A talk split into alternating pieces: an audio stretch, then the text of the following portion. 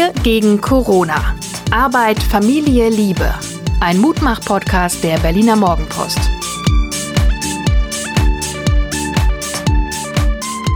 Hallo und herzlich willkommen zu unserem kleinen Mutmach Podcast, der noch heißt Wir gegen Corona. Wir arbeiten an einer, ich sag mal, Modernisierung. Wir halten euch auf dem Laufenden. Mein Name ist Hajo Schumacher. Mir gegenüber sitzt meine bezaubernde Gattin und wird jetzt erklären, was es mit der heutigen Folge auf sich hat. Hier ist erstmal Suse Schumacher, Psychologin, Coachin, Mutter, Gefährtin und Mensch.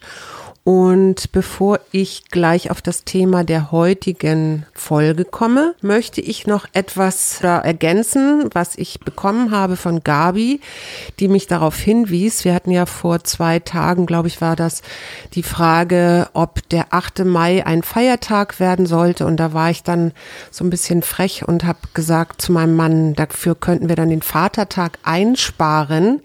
Aber natürlich ist der Vatertag auch Christi Himmelfahrt schon immer gewesen. Und Gabi hat mir geschrieben, Christi Himmelfahrt ist für mich und viele ein ganz wichtiger Feiertag.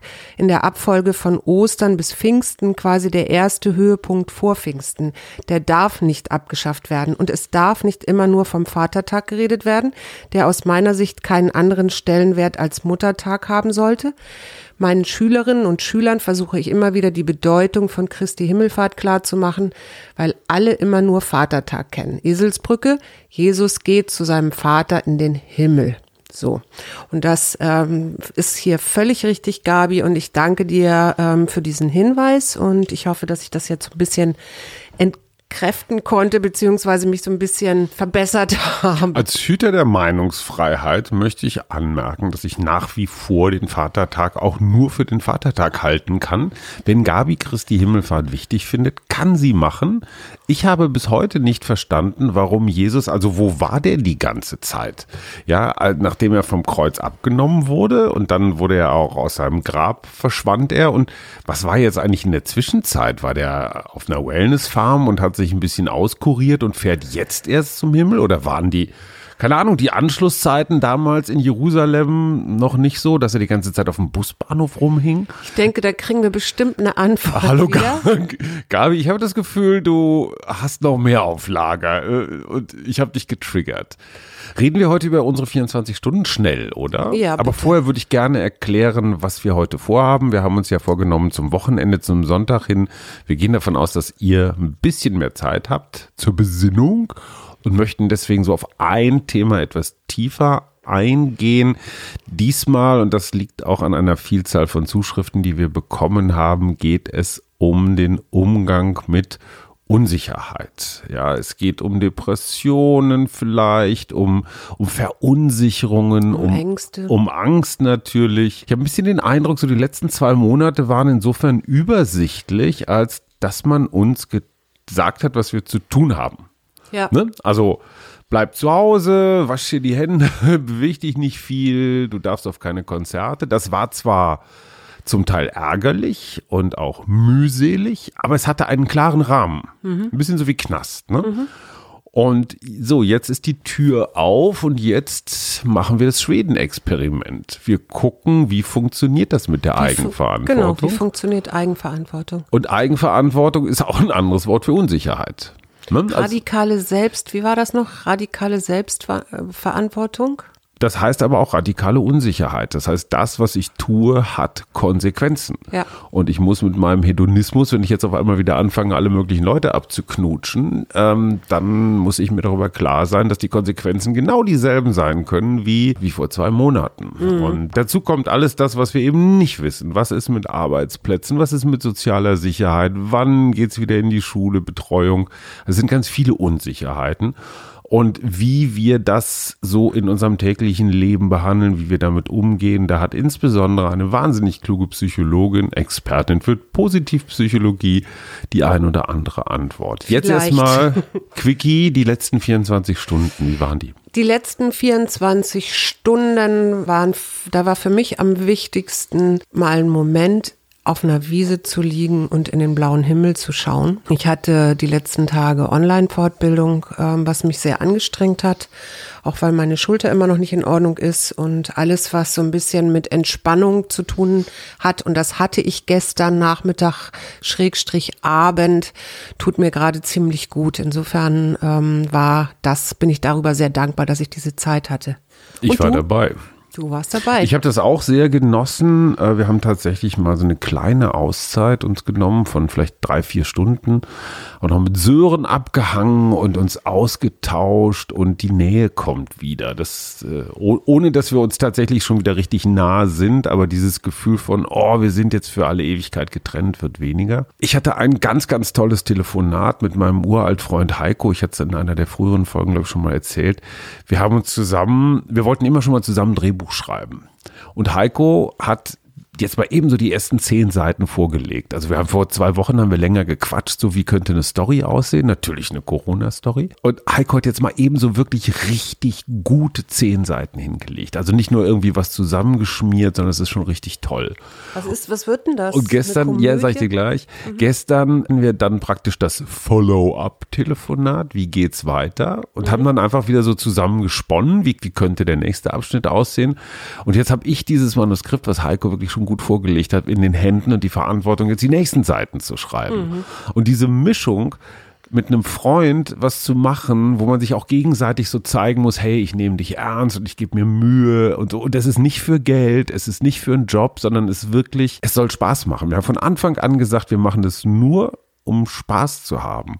Und Schreiben aus Spaß tue ich ganz selten. Weil ich immer für Geld schreibe oder immer gegen Deadlines anschreibe. Und dieses, ich schreibe jetzt nur für Heiko, Es ist ja auch dein Beruf, ne? so und versuch mal mit deinem Beruf Spaß zu haben. Das ist, schön, Manchmal. schön, wenn es so ist, aber nicht immer. Und das ist einfach eine unglaublich tolle Challenge. Ihr merkt schon, irgendwie habe ich immer ein Manuskript im Nacken. So hört So, sich das an, ja. jetzt zum Thema. Sag mal bitte, wir, wir haben ja diskutiert, was machen wir am Wochenende als längeres Thema. Ich wollte irgendwie so auf Berührung, Nähe, Zärtlichkeit und sowas raus. Das schieben wir dann auf eines der nächsten Male. Du hast gesagt, die Zuschriften gehen ganz häufig in eine Richtung von und jetzt, wie geht's weiter? Ja, wie geht's weiter? Und äh, das, was wir ja auch nicht übersehen können und wollen, ist, dass es auch viele Menschen gibt, die in dieser für sie doch sehr unsicheren Zeit so eine Art Kontrollverlust erleben und dann Angst entwickeln oder vielleicht sogar depressive Verstimmungen haben oder sogar in Depressionen sind. Und äh, es ist der Versuch, würde ich sagen, mal dahinter zu schauen, zu gucken, ähm, was kann man selber tun oder was kann man auch als Angehöriger machen, wenn man merkt, dass jemand sich verändert. Ich glaube, der erste, der allererste Schritt ist überhaupt erstmal anzuerkennen, ja, es ist unsicher. Ja, es ist schwierig. Also zu glauben, jetzt ist alles wieder so wie früher, davon, von diesem früher sich zu verabschieden, ich glaube, das ist so der aller, allererste Schritt, der mir übrigens auch nicht immer gelingt. So, man denkt ja immer, na ja, das war jetzt ein bisschen so wie, keine Ahnung, ungewöhnliche Sommerferien oder eine Kur oder Oder ein Experiment. oder eine lange Krankheit oder so. Aber jetzt ist alles viel. Es ist nicht mehr so wie früher. Und ich merke es daran, dass Menschen, die ich sonst als relativ positiv kenne, doch mit einem hohen Maß an, an Verzweiflung jetzt auch so Hilferufe starten, also gerade so Selbstständige, wo es auf Facebook heißt, ich weiß nicht mehr einen noch aus, ganz viele Menschen, die jetzt nach einem sicheren, also nach einer Festanstellung gieren, egal wie schlecht die bezahlt ist. Also es ist schon ein hohes, hohes Maß an, an Druck da. Das ist, das, kenne ich so nicht aus den letzten Jahren. Siehst du das auch so? Ja, und ich nehme auch teilweise so eine Verengung wahr. Ne? Also immer dann, wenn Angst im Spiel ist, äh, kann man beobachten, dass Menschen so ganz kognitiv ähm, sich verengen, also sehr fokussiert nur noch sind und dann eben auf ihre Ängste oder Sorgen. Wobei, wir hatten das ja neulich, wir haben das ja neulich mal vorgemacht, ähm, immer die Frage ist, wenn ich merke, dass mir das gerade widerfährt und ich in so einer komplett Dauerschleife bin, das ist ja auch so ein Zustand von Angst oder auch von Depression, dass ich eigentlich an nichts anderes mehr denken kann und in so einer Negativspirale bin und mich da auch immer mehr hineinbegebe, dann ähm, diesen Punkt zu bekommen, wieder über den Tellerrand zu schauen, der ist halt unglaublich schwer. Äh, und da ist einerseits hilfreich, dass ich vielleicht ein Umfeld habe, das das wahrnimmt und das mich anstelle, weil Depressive sehr häufig in so einer äh, so verengt sind, dass die auch gar nicht mehr in, im Handeln sind, ja. Also mhm. die, so was ganz, ganz typisch zum Beispiel ist es ja dieses äh, viel, viel Schlafen plötzlich. Mhm. Und äh, nicht mehr wirklich so ein bisschen apathisch schon fast mhm. nicht mehr ansprechbar sein. Und äh, da kann, können Angehörige dann wirklich, äh, sollten Angehörige dann wirklich zu demjenigen gehen und sagen, ich bemerke, du hast dich irgendwie verändert, mhm. äh, was ist denn los? Kann ich dir helfen? Rede doch mal darüber. Und wenn derjenige das dann, ich sag mal, nicht will, wenn er sich sträubt, Hilfe zu also empfangen, also kann man es immer wieder anbieten. Ne? Einfach nur zeigen, so, Genau. Du kannst jederzeit und immer kommen. Also interessanterweise berichten viele Betroffene, die aus dieser Erkrankung herauskommen oder auch so eine Suizidiale, weil manchmal ist das ja wirklich lebensbedrohend auch, weil jemand über Selbstmord nachdenkt. Ähm, die berichten hinterher, dass es ihnen unglaublich geholfen hat, dass jemand sie angesprochen hat oder ähm, dass sie sich gewünscht hätten, dass jemand kommt und ihren Zustand einfach bemerkt mhm. und das eben auch gar nicht dann gleich anfängt zu sagen, ja, nun such dir mal hier die Hilfe oder geh mal dahin, sondern einfach erstmal nur zuhören und einfach da sein und eben sagen, hey, ich höre dich und ich sehe dich und ich halte dich. Mhm. Was ein bisschen schwierig ist, wenn du alleine lebst, äh, womöglich und überhaupt kein Umfeld hast. Da dann wäre dann die, die, die Hoffnung. Ähm, Klassiker, ähm, Telefonseelsorge, hier in Berlin das Krisentelefon, was es seit 20 Jahren gibt, rund um die Uhr besetzt ist. Ich habe mit einem der Mitarbeitenden da ähm, dem Herrn Hartmann mal ein Interview gemacht. Der hat mal erzählt, wie das so ist, so eine Schicht auf dem Krisentelefon. Und die sind wirklich, die sind wirklich erfahren. Also die haben alles schon erlebt. Da kann man als wildfremder Mensch auch anonym anrufen und sagen, ey, ich habe ein Problem. Und es gibt die, glaube ich, das heißt Deutsche Depressionshilfe. Die haben auch so ein die haben Nottelefon. Eine ganz tolle Homepage. Da sind auch, die sind auch ähm, Tipps und Hinweise, was ich jetzt in dieser speziellen Corona-Zeit machen kann, wenn ich merke, wenn ich bemerke, dass ich immer negativer denke und das Gefühl habe, ich befinde mich in so einem Strudel und ich komme da nicht mehr raus und ich kann meine Gedanken nicht abschalten. Ähm, die haben da auch so ein, so Online-Hilfestellung, so für die allerersten ähm, schwierigen Momente. Wenn ich jetzt betroffen wäre, also ich würde jetzt eine Woche lang apathisch im Bett liegen und mich zurückziehen, wirklich spürbar zurückziehen, was würdest du tun? Naja, das, was ich schon eben Mich gesagt habe, ich würde zu dir kommen und äh, ich würde mich neben dich setzen und mit dir Kontakt suchen, vielleicht sogar jetzt in unserem speziellen Fall, weil wir ja zusammen wohnen, auch vielleicht einen körperlichen Kontakt herstellen, mhm. also irgendwie dich irgendwo berühren und dann würde ich wirklich sagen, du, ich bemerke, dass irgendwas sich verändert hat und ich wüsste so gerne, was das ist, ähm, um um dir vielleicht helfen zu können oder und für dich jetzt, da zu sein. Jetzt sind wir an einem ganz heiklen Punkt. Ich kann jetzt nur von mir ausgehen. Ich glaube, jetzt ist die größte Hürde da nämlich von meiner Seite aus, der ich ja eigentlich jetzt verschlossen bin in meiner, in meiner Selbstwahrnehmung auch, wie komme ich jetzt ins Reden? Ich sehe, ja, okay, du hast vielleicht deine Hand auf meinen Arm gelegt und du bist mir nah und du bist mir zugewandt. Vielleicht würde ich auch sagen, soll ich dich mal einfach in den Arm nehmen oder so? Also das ist die entscheidende Frage. Wie komme ich jetzt ins Reden? Weil ich bin ja äh, verstockt, verschwiegen und wie kann, kann man das irgendwie erleichtern? Einfach vielleicht nur durch Warten oder vielleicht also ich sag's mal Musik andersrum. oder ich sag's mal andersrum.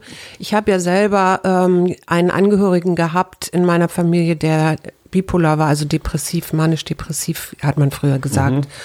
Und äh, ich bin quasi mit dieser Person groß geworden und habe sehr früh gelernt, immer eher so eine Schonhaltung einzunehmen, ja. Mhm.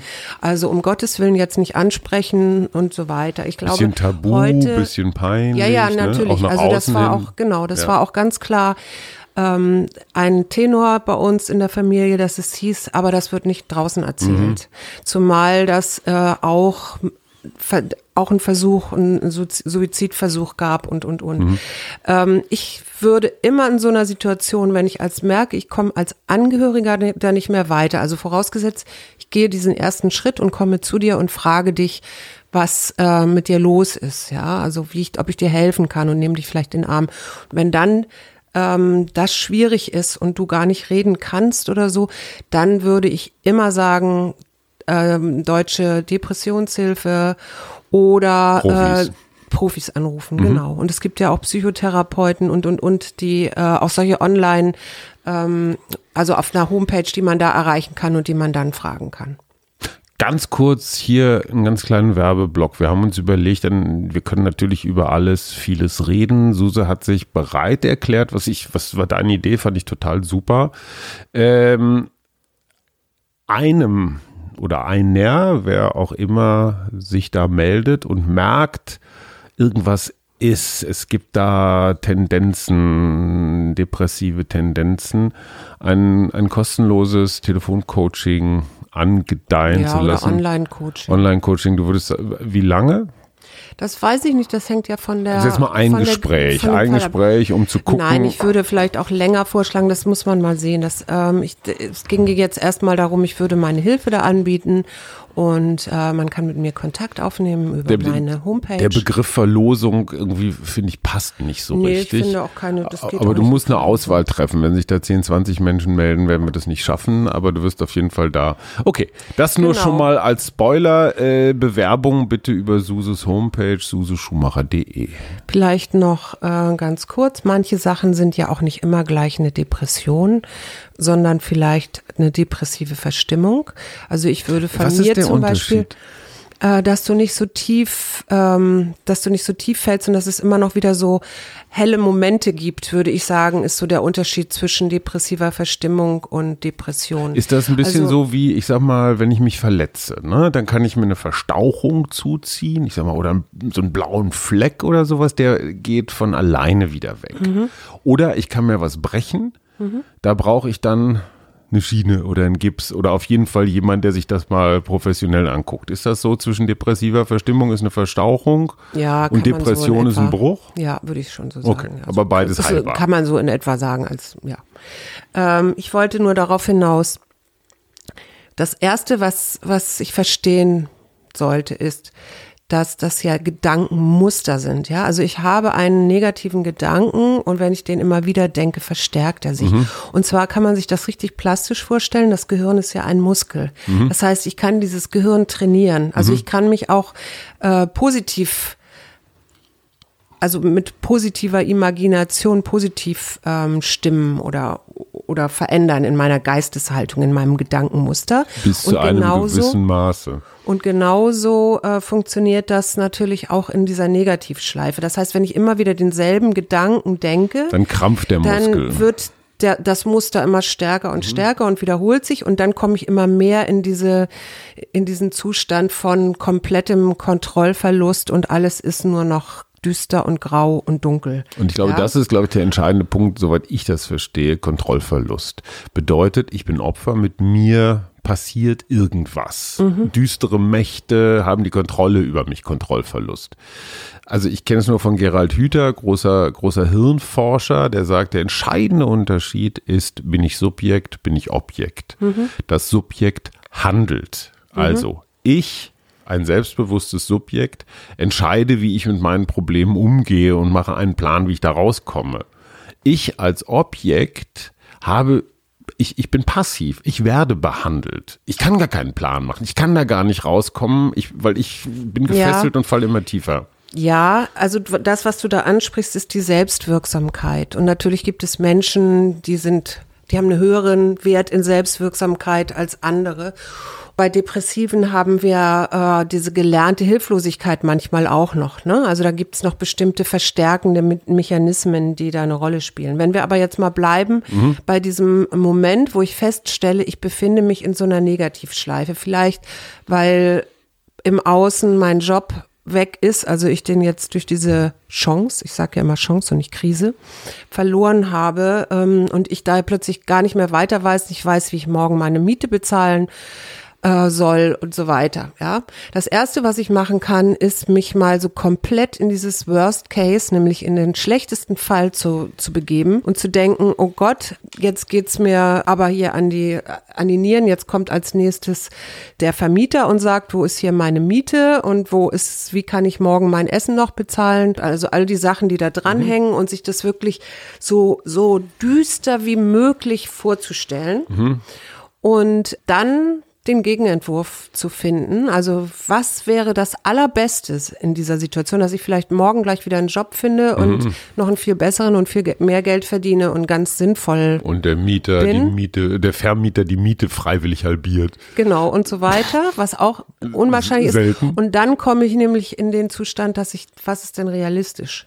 Und mhm. realistisch ist ja meistens, dass ich doch, also auch wenn ich jetzt einen Job verloren habe, dass es immer noch irgendwie einen Weg gibt. Entweder, ähm, wo kann ich einen neuen Job, was kann ich noch, was habe ich noch für Möglichkeiten, mhm. was kann ich, also zu, so, so als Frage für die, für die Selbstwirksamkeit, welche schwierigen Situationen in meinem Leben habe ich bereits gemeistert? Also mhm. wo habe ich in der Vergangenheit ganz gute. Hast du mal einen Job verloren?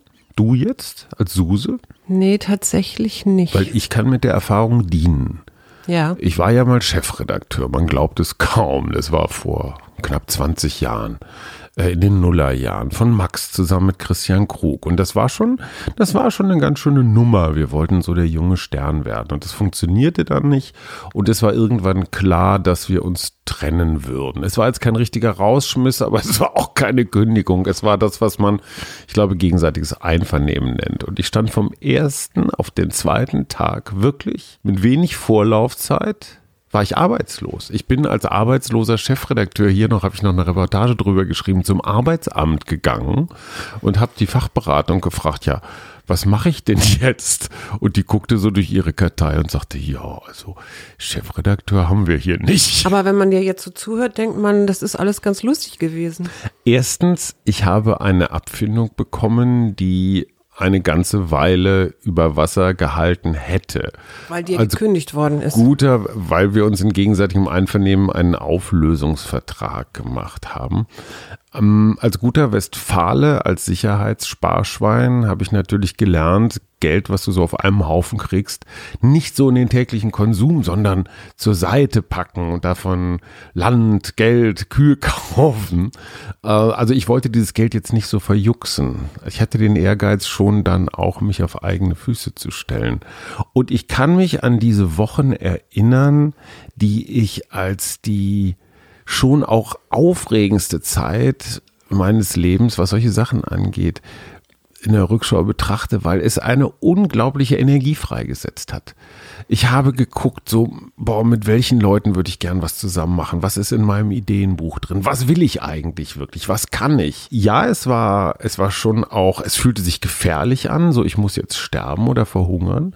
Aber es war eben auch diese Freiheit, nochmal neu zu denken. Ja, und dieses also ich neu es, zu blicken. Ne? Und ich, ich, ich bin total bei dir, diese Krise, die Entschuldigung, im Vergleich zu vielen anderen Krisen wirklich eine Luxuskrise war. Also Chefredakteur plus Abfindung ist was anderes als, was weiß ich, aus irgendeinem Mindestlohn-Dienstleistungsjob von heute auf morgen gefeuert zu werden. Das ist was völlig anderes, verstehe ich. Und trotzdem war es eine extrem ah, kraftvolle Zeit. Mhm. Ich mag das ja auch, aber wir haben wahrscheinlich beide eine hohe Selbstwirksamkeit. Weil ich habe immer das Bild in solchen Situationen und ich hatte auch schon sehr heftige Krisen, wenn jetzt auch nicht arbeitsbedingte Krisen. Ich, ich mag dieses Bild für mich immer äh, so Lonesome Cowboy, ne? Also Lucky Luke. So. reitet das in den Sonnenuntergang? Nämlich, ja, genau, der reitet in den Sonnenuntergang oder ich reite dann in den Sonnenuntergang. Joe und ich weiß nicht, in welche Richtung ich reite. Mhm. Aber es ist wieder die Möglichkeit von einer Richtung, die ich mal eingeschlagen habe, die sich als falsch oder als, wie gesagt, Krise dann irgendwann mhm. herausgestellt hat, wieder in alle Richtungen reiten zu können. Also den Und das ist so ein, das ist so ein, das ist so eine Ressource, die ich nun habe. Aber wenn es gelingt, so ein Bild zu etablieren und zu sagen, mhm. okay, äh, ich kann jetzt sagen, ich bin ein armes Würstchen. Ich kann aber auch sagen, hey, ich hab, mir liegt wieder alles zu Füßen. Was kann ich denn noch? Wie kann weißt ich denn? Weißt du, was mein Bild ist? Fällt mir jetzt gerade ein. Na? Rocky. Es ist wirklich Rocky, ja, Rocky in diesem grauen, fetten Baumwoll-Trainingsanzug, wie der morgens da so über den Markt rennt und immer weiter rennt, immer schneller wird. Da, da, da, da, da, da, da, da, da. Und dann da zu diesem, was ist denn das, nicht Arlington, also zu diesem Memorial, zu diesem Gedenkstein, da die, Ja, die ganzen vielen Stufen grad gar hoch wetzt und dann oben so in dieser Jubelpose. Das ist so einfach, aber gleichzeitig so mächtig. Und ich, es ist auch eine Männergeschichte, glaube ich. Aber diese Rocky-Szene kennt jeder. Mhm. Frauen, du, du sagst, du kannst dich nicht so genau dran erinnern. Ich könnte jetzt, egal mit wem hier sitzen, an Männern, die wüssten alle, was ich meine. Mhm. Das geht aber wirklich sowas von direkt an die Hoden. Äh, Entschuldigung, aber es Mhm. ist so. Es berührt einen wirklich nicht im Geist, sondern wirklich im vegetativen Nervensystem. Ja, aber du redest eben etwas, also äh, du bist ja nicht aus deinem Verschulden heraus ähm, diesen Job zum Beispiel damals losgeworden, der dann bei dir irgendwie Die was freigesetzt. so. Ja, ja, gut. Ich, wenn du jetzt wirklich einen depressiven Menschen hast, dann wird er nicht mehr in der Lage sein, sich, Sich solche Bildern, Bilder Okay. reinzuholen. Ne? Also der braucht dann ähm, schon einen Therapeuten und am besten, es ist eine Studie, ähm, von der ich gelesen habe, die ähm, drei Gruppen verglichen hat von depressiven Patienten. Die erste Gruppe wurde sechs Monate mit Sport, also sehr intensiven Sportprogramm hat ein sehr intensives Sportprogramm gemacht. Die zweite Gruppe hat Medikamente gekriegt und auch Sport gemacht. Und die dritte Gruppe hat nur Medikamente gekriegt. Und was denkst du, ähm, wo waren die äh, positivsten Erfolge im Sinne von, die hatten danach das Gefühl, ähm, es geht weiter, sie sind selbstwirksamer, sie, sie ähm, machen weiter oder Also aus eigener Erfahrung weiß ich, dass der Sport ein sehr, sehr schneller und direkter Weg ist, mir selbst zu zeigen, dass ich etwas in der Hand habe. Mir allerdings auch meine Grenzen aufzuzeigen. Ja, aber wenn ich zum Beispiel noch nie gelaufen bin, gejoggt bin und ich gehe drei bis fünfmal joggen, merke ich sofort, dass ich besser werde.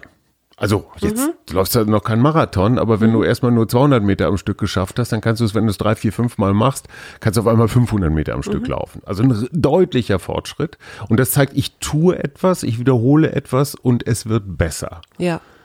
Das, das kriege ich mit keinem, na, vielleicht mit Sudoku oder mit sowas noch hin. Und da sagst du eben was sehr Richtiges. Stopp. Und das Und jetzt ist die entscheidende Frage, Medikamente, wirken die dann noch on top? Also ergänzt sich da womöglich was? Also die, die Gruppe, die nur Medikamente gekriegt hat, die würde ich mal rausnehmen. Die entscheidende Frage ist jetzt nur Sport oder Sport? Ich würde fast sagen, Sport und Medikamente hatte am meisten Erfolge. Ähm, nein. Ach komm. tatsächlich die Sportgruppe, weil das, was in der Ein Sportgruppe passiert Doping. ist, ist, ähm, dass die eine höhere Selbstwirksamkeit wahrgenommen haben. Die haben Auch ja selber keine etwas Medikamente gemacht. brauchten. Vielleicht, das hat sicherlich auch noch eine Rolle gespielt, Mhm. aber äh, die haben sich eben auch, die wussten, sie haben das sich aus eigener, aus eigenem Antrieb da aus Mhm. dem Sumpf geholt.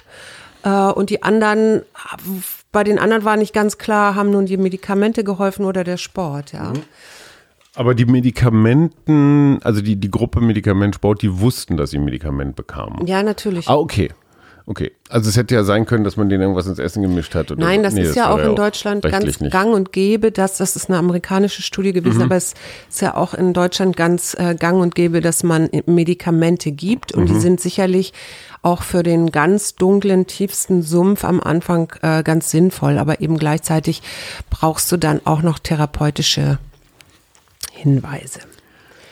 Genau, also wir werden hier sicherlich nicht alles klären können, ähm, wenn wir so ein bisschen sensibilisiert haben, auch gerade Menschen, die uns jetzt vielleicht zuhören, ähm, dass sich doch zu gucken, wenn ein Angehöriger so Tendenzen zeigt, sich zurückzuziehen. Ich glaube, eine noch gute weitere Ressource ist die Natur. Also wirklich zu gucken, ob man denjenigen nicht ein bisschen mit Spaziergängen, Licht, Licht, Sonne. Grün, Vögel, Vogelgeräusche, Blumen, Viecher. riechen, schmecken, also wieder mehr in die kurz, Wahrnehmung ganz kurz, da muss ich bringen. noch mal eben eine ganz kleine Geschichte erzählen, die einfach zu den letzten 24 Stunden so gut passt. Wir saßen da auf unserer kleinen Scholle und du sagtest irgendwann mal, mach mal die Augen zu. Ich dachte, Ja. na, jetzt kommt wieder eins von Tante Suses Psychospielchen. Und ich musste aber nur die Augen zumachen. Und das Irre ist, wenn der Sehsinn weg ist. ich habe ungefähr 10, 12 verschiedene Vögel gehört, die ich mit offenen Augen einfach nicht höre, weil, weil der Hörsinn dann einfach so ein bisschen runtergedimmt ist. Und es war ein Fest der Akustik. Okay, das war genau, jetzt ein kleines ist- Kompliment für meine Frau. Und das ist zum Beispiel auch eine Möglichkeit, sich einfach dann mal hinzustellen, vielleicht auch wenn man mit jemandem in den Wald geht, der oder in die Natur geht, der ähm, so eine depressive Verstimmung hat oder vielleicht auch eine Angst hat oder so, einfach in dieses äh, Augen schließen und mal hören und zwar in alle Richtungen. Wo höre ich was und was höre ich? Und also gestern war ja so interessant, dass du die spielenden Kinder erst gehört hast und irgendwelche menschgemachten Geräusche und ich dich dann nochmal umgesetzt habe und gesagt habe, so jetzt achte mal nur auf das, was hinter dir ist, Ja. weil ich wusste, da sind die ganzen Vögel. Und dann äh, hast du diesem plötzlich festgestellt, hey, da sind ja ganz verschiedene Stimmen und die erzählen ja ganz Ja, das hatte ich schon Und was passiert dann? Das Was- ich nur dir zuliebe gesagt. Was passiert dann, wenn du ähm, darauf plötzlich achtest, was du alles hörst? Du machst dich wieder weiter. Und das ist ja, Ja, du das, machst was dein sensorisches System offen. ne? Genau, und das ist ja das, was ich schon die ganze Zeit immer sage. könnten noch Stunden- Wie kommen wir in die Weite? Wir Wie werden kommen wir- weitermachen. Und ich ziehe jetzt die Tageskarte und bin sehr gespannt. Nachdem du mir noch ein Tier und eine Pflanze mit T Nee, das habe ich heute. Thymian. Es, heute wäre das S, glaube ich, dran. Tintenfisch Die S Sumpfdotterblume und oder Suse. Sumpfschildkröte. Du bist eine Pflanze und Äh, ein Tier. aber das, das lassen wir für morgen, weil heute ist ja eine Sondersendung. Ich habe jetzt eine Karte gezogen und, Und? die heißt Integrität. Oh, Dein meine, das ist, würde ich mal sagen, absolut eine, eine meiner Top 3 Karten, Integrität. Hängen Depression und In Integrität zusammen? Schwierig, kriege ich jetzt keine Brücke gebaut, aber Integrität ist für mich so eine, so eine Basisvoraussetzung. Also von vielen Werten kann man eine Rangliste machen. So, was sind die wirklich, die, die man unbedingt braucht? Und ich glaube, Integrität, also für mich jetzt als Person, bin ich ehrlich, bin ich aufrichtig, handle ich so, wie ich rede? Äh, Gerade als Journalist auch, ne? Äh, rege ich mich über Steuervermeidung von Apple auf, um gleichzeitig selber ein Arbeitszimmer, was ich nicht habe, beim Finanzamt anzugeben. Also solche Geschichten. Ähm, was meint für dich Integrität? Na, ich, ich denke da tatsächlich an Ganzheitlichkeit im Sinne von Körper, Geist, Seele. Von, wenn ich jetzt wieder auf die Depressionen zurückkomme, sind Menschen mit Depressionen eben meistens sehr gedanklich, also kognitiv eingeschränkt oder nur kognitiv verankert und die wieder in dieses Körpergefühl und in die Seele oder in das Herz zu bringen, ähm, das meint für mich Integrität. Ja, aber integer heißt ja, Ja. sowas wie ganz. Wie ganz, ne? genau. Also zusammen, aber auch ähm, ja Treue zu sich selbst, sowas. Ja, natürlich. Richtung. Und das wirst okay, du was jetzt sagt auch, das Buch? Genau, das wirst du jetzt auch hören. Steh ein für das, woran du glaubst. Handle in Übereinstimmung mit deinen Werten und komme deinen Verpflichtungen nach. Bam. Bam.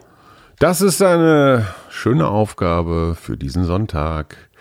Denkt dran, wenn es Gesprächsbedarf gibt, Hilfsbedarf, Suse ist so nett, obwohl sie wirklich viel um die Ohren hat und würde einem oder einer von euch eine, eine digitale Betreuung Ein angedeihen lassen. Wobei man jetzt noch nicht so ganz genau sagen kann, wie lange und wie intensiv. Bleib, äh, absolut äh, vertraulich. Wir würden darüber hier nur reden, anonym und mit eurer Zustimmung. Und ja, suseschumacher.de bewerbt euch. Und ich möchte nur noch dazu ergänzen, dass es manchmal eben gut ist, wenn jemand von außen raufguckt, nicht raufguckt, ich gebe gar nicht, gar keine Bewertung, sondern ich helfe nur dabei, wieder das zu heben, was eventuell verschüttet gegangen ist. Und wünsche einen wunderbaren Start auch schon mit Blick auf die nächste Woche und freue mich. Bis bald. Tschüss. Wir gegen Corona. Arbeit, Familie, Liebe. Ein Mutmach-Podcast der Berliner Morgenpost.